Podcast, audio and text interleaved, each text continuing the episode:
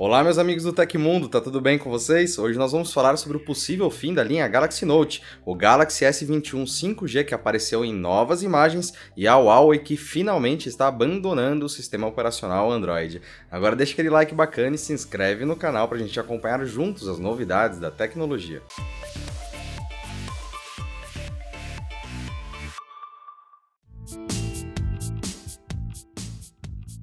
A Samsung deve lançar a família de smartphones 5G Galaxy S21 em janeiro e mais detalhes sobre o modelo padrão da linha acabam de surgir. O especialista em vazamentos Ivan Bless compartilhou a primeira imagem oficial do produto, que foi retirada de materiais de divulgação da fabricante. A imagem exibe em alta resolução a parte frontal do smartphone, assim como mostrado em vazamentos anteriores, o Galaxy S21 contará com uma tela plana, sem design finito e bordas finas. A imagem também mostra que o Galaxy S21 terá um buraco na parte superior do display para guardar a câmera frontal. A borda de cima ainda conta com uma pequena abertura que deve comportar uma saída de som. O vazamento recorrente sobre o S21 é mais um indicativo de que a linha de smartphones da Samsung deve ser lançada em breve. Segundo informações vindas da própria companhia, a nova família de celulares deve chegar ao mercado em 14 de janeiro, mais cedo que o convencional.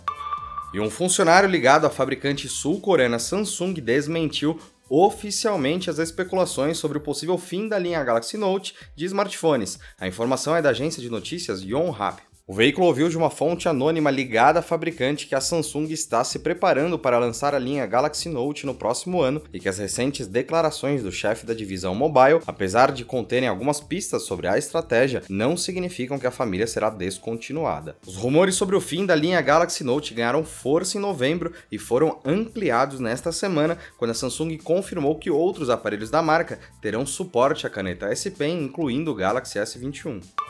A fabricante chinesa Huawei iniciou oficialmente a transição do sistema operacional móvel Android para a plataforma desenvolvida internamente, o Harmony OS 2.0. De acordo com o site XDA Developers, o cadastro para desenvolvedores que desejam participar das fases beta da plataforma já começou. A ideia é agregar parceiros dispostos a desenvolver aplicativos exclusivos ou portar serviços e ferramentas para o Harmony OS desde essa fase inicial. Por enquanto, isso só é possível a partir de um cadastro feito na versão chinesa do site do sistema. Entre os avisos, a empresa reforça que o software ainda está instável e é direcionado apenas para uso profissional. Além da restrição geográfica, nem todos os aparelhos são compatíveis com a plataforma no beta. Se você quiser checar a lista completinha, acesse o link da notícia aqui embaixo.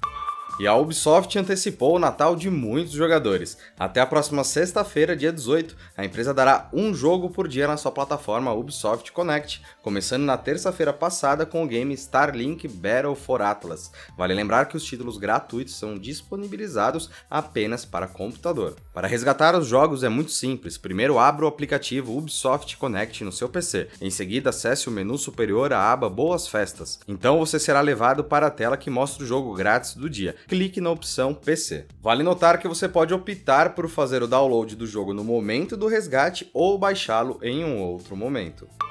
E nessa quarta-feira, o governo federal lançou o Plano Nacional de Operacionalização da Vacina contra a Covid-19, oficializando o documento que já havia sido entregue ao ministro do Supremo Tribunal Federal, Ricardo Lewandowski. A vacinação contra o novo coronavírus no Brasil começará pelos grupos prioritários, conforme o plano apresentado pelo presidente Jair Bolsonaro e o ministro da Saúde, Eduardo Pazuello. Porém, ainda não há uma data para iniciá-la. Na primeira etapa serão incluídas as pessoas mais vulneráveis e aquelas com maior exposição ao SARS-CoV-2. A previsão é de que 51 milhões de brasileiros sejam imunizados nesta fase, que terá 108 milhões de doses, duas para cada pessoa, mais 5% de reserva. Segundo o governo, os grupos prioritários devem ser vacinados em até quatro meses. Finalizada a etapa, terá início a imunização da população em geral, trabalho com duração prevista de 12 meses. Dessa forma, todos os brasileiros devem receber a vacina em até 16 meses. Ou seja, para pessoas que não trabalham na área da saúde, para pessoas que não têm comorbidade e abaixo dos 50 anos,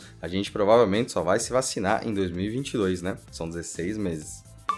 E aconteceu na história da tecnologia. Em 16 de dezembro de 2003, o ato Kane-Span de 2003 foi assinado como lei nos Estados Unidos. Aprovada em uma tentativa de controlar o crescente dilúvio de lixo eletrônico, a eficácia da lei é, na melhor das hipóteses, duvidosa, especialmente considerando que o spam político está isento dessa lei.